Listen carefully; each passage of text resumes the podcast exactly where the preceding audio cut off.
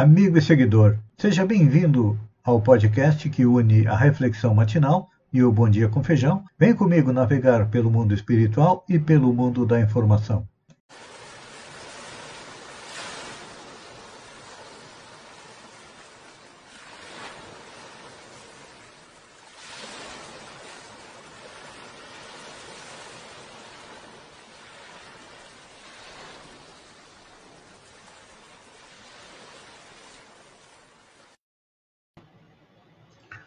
Olá, amigo e seguidor. Seja bem-vindo à nossa live diária da Reflexão Matinal, onde eu e você vamos em direção ao nosso coração para lá, como jardineiros espirituais, elevar templos às nossas virtudes e também cavar masmorras aos nossos vícios.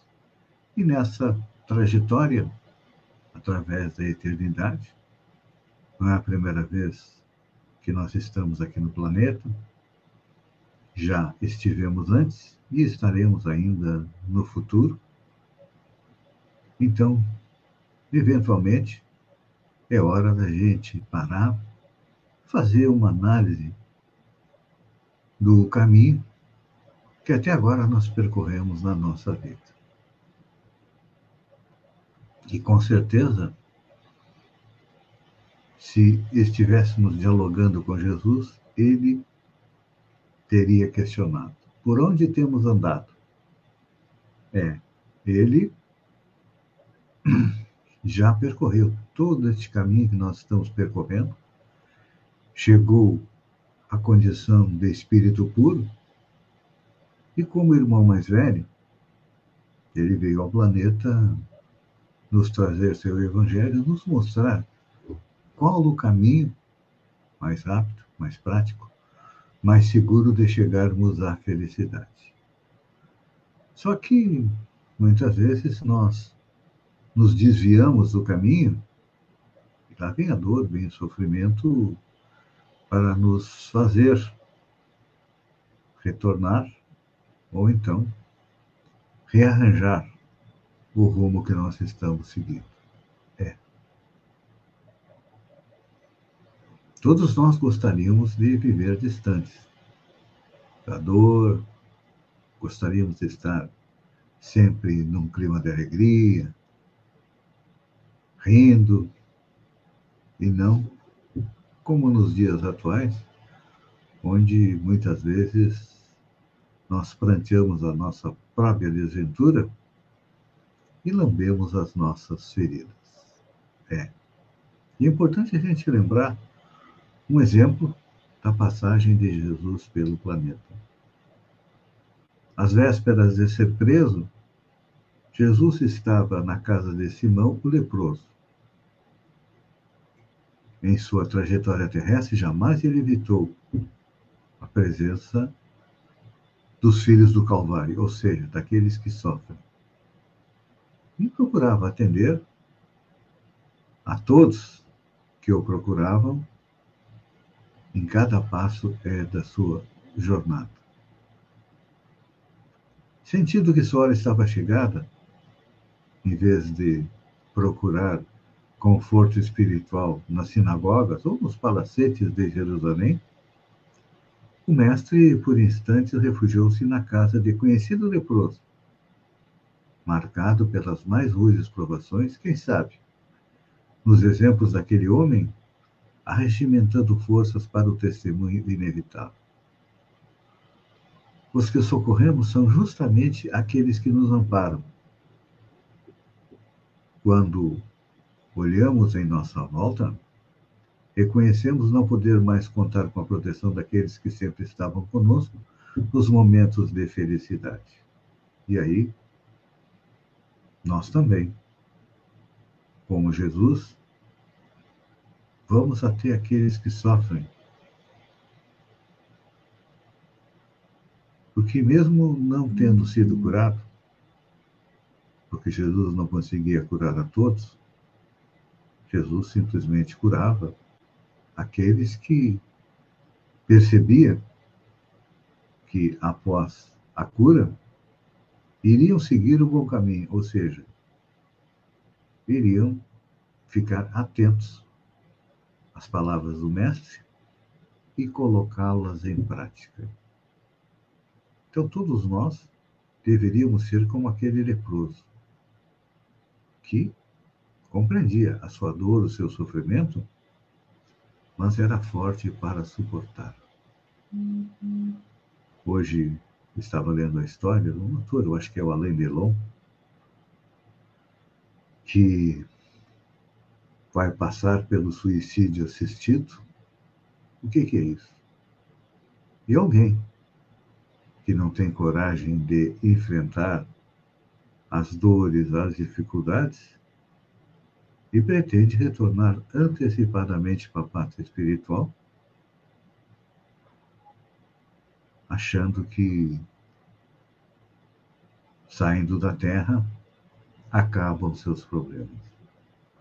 Não sabia ele que uma das leis que regem o universo é a lei que diz que temos que respeitar a nossa própria vida e que cada um de nós, antes de vir para o planeta, teve um planejamento encarnatório para aproveitar o máximo possível esta encarnação. E também nós somos como um produto na prateleira do mercado. Nós temos prazo de validade, ou seja, todos nós ao sairmos da pátria espiritual para vir ao planeta, tem combustível, tem gás para viver o número X de anos. Uns vivem 30, outros 40, 50, 80, 90. Muitos já estão passando dos 100 anos. E então, cabe a nós respeitar e cumprir esta programação. Não querer retornar antecipadamente a pátria espiritual, porque chegando lá, a nossa consciência vai nos cobrar pelo erro que cometemos atentando contra a nossa própria vida, e aí, na próxima ou nas próximas encarnações, teremos ainda mais sofrimento até que possamos aprender a respeitar as leis do universo, que pede que amemos a Deus amemos ao nosso próximo, mas para amar ao nosso próximo, nós temos que amar a nós mesmos, ou seja, compreender os nossos limites, compreender as nossas possibilidades para seguir em frente. Então, tem horas que é importante a gente parar, dar uma analisada naquilo que estamos fazendo para ver se está de acordo com as leis divinas, de acordo com o exemplo de Jesus. Só assim conseguiremos chegar à tão sonhada felicidade. Preocupando-nos um pouco menos com a parte material e preocupando-nos um pouco mais com a nossa parte espiritual, porque nós somos um espírito eterno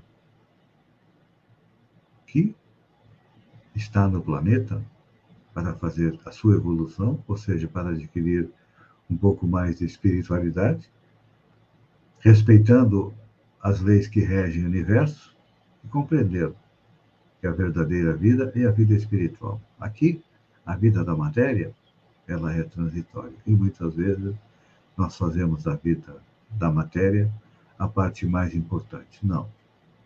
Ela é importante, mas não é fundamental. Pense nisso amigo e seguidor, enquanto eu agradeço a você por ter estado comigo durante esses minutos. Uma boa quarta-feira e até amanhã, no amanhecer, com mais uma reflexão matinal. Um beijo no coração e até lá, então.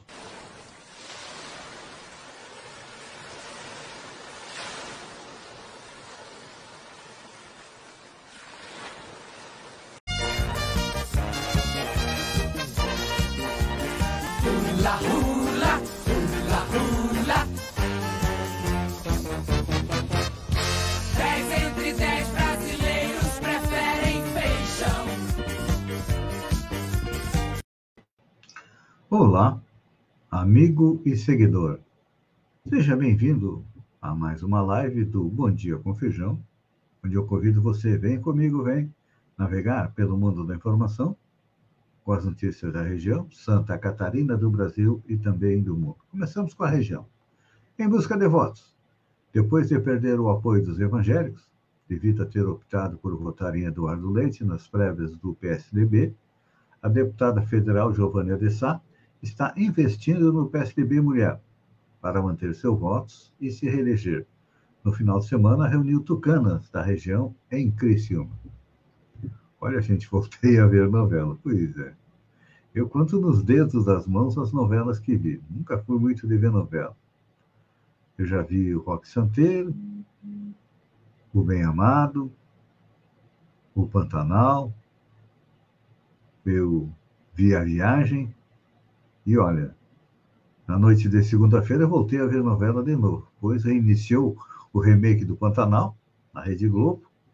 Então, vamos ver aí o quão parecido fica com o Pantanal anterior, que fez muito sucesso. Olha só. O governo do estado distribuiu 6,3 bilhões em máquinas e equipamentos e somente três municípios da região receberam. Foram Maracajá, Morro Grande e São João do Sul. Entre os 75 municípios que receberam máquinas agrícolas. É pouco. Nossa região merecia um pouco mais. Falando em casos ativos de coronavírus, de acordo com o boletim divulgado pela MESC no dia 25, o maior número de casos ativos está em Araranguá.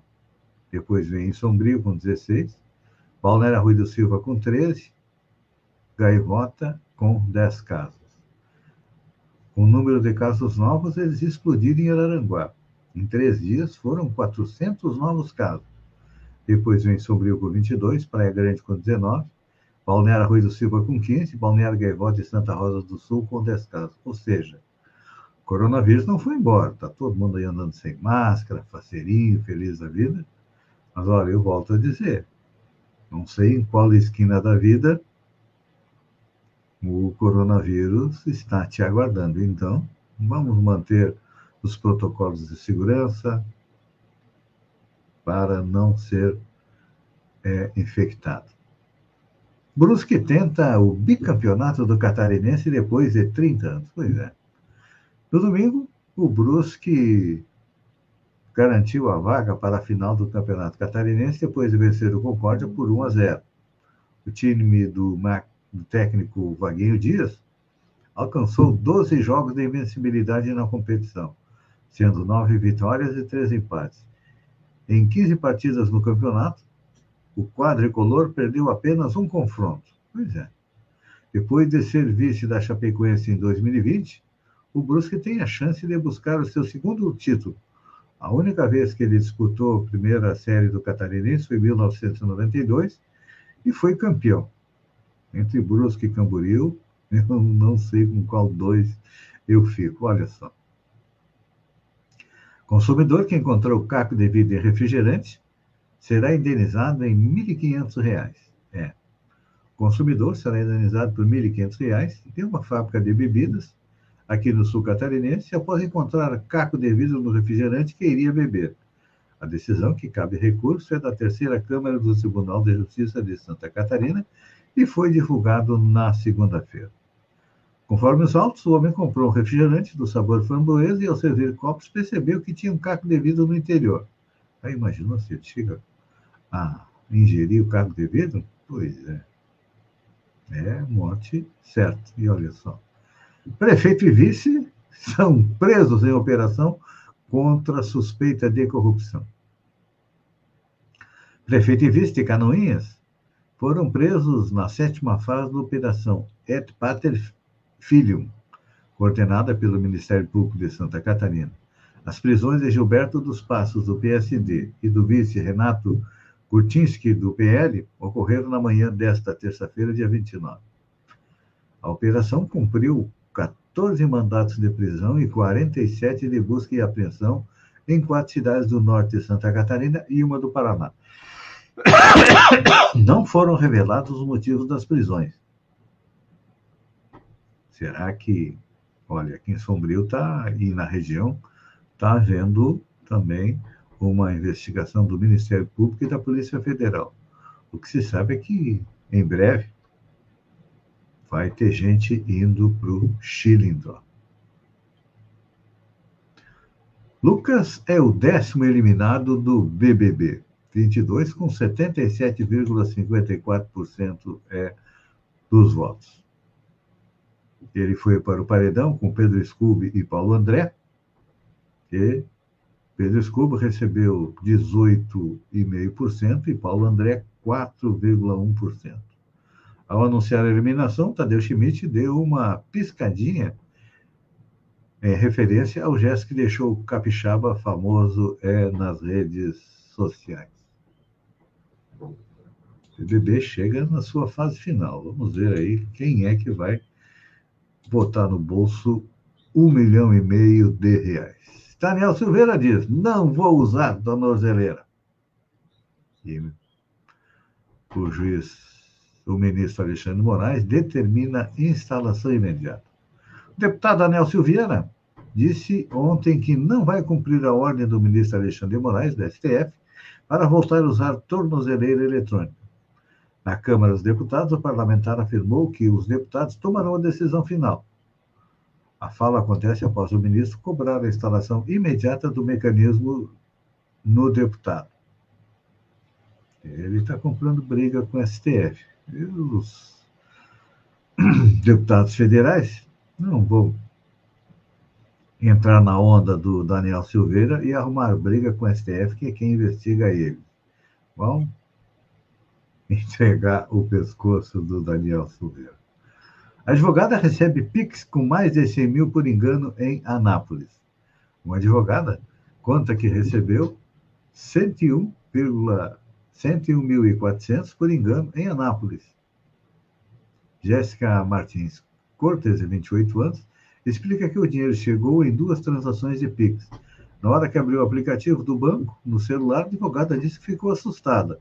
Após checar que a quantia que tinha sido enviada por uma seguradora ela devolveu. Ela estava esperando, eu estava esperando 14 mil reais, mas quando recebi a notificação, apareceu o valor, olhei e falei, meu Deus, está errado.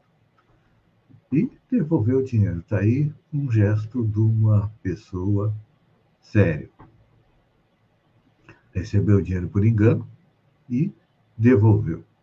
Muita gente fica quieto, acreditando que é erro do banco e que vai passar a mão do dinheiro. Alguns dias atrás, clientes do Itaú tiveram problemas. Uns receberam a mais, outros receberam a menos, deu problema no aplicativo. E quem ficou com dinheiro, gastou, vai ter que devolver é, na justiça. Última notícia: INSS divulga regra para ampliação do crédito consignado. O INSS publicou segunda-feira a Instrução Normativa 131, que autoriza os bancos a ampliarem a margem é, consignável dos aposentados e pensionistas de 35% para 40%. A mesma aplicação ainda libera as instituições financeiras para conceder é, crédito consignado para pessoas que recebem o BPC, ou seja, benefício de prestação continuada. O BPC é pago a idosos acima de 65 anos, de baixa renda, assim como a pessoas carentes. Esse grupo não tinha acesso ao crédito consignado. Agora, eles têm. Amigo e seguidor, obrigado pela companhia. Fiquem com Deus e até amanhã, às 6h50, com mais um Bom Dia com Feijão. Um beijo no coração e até lá, então.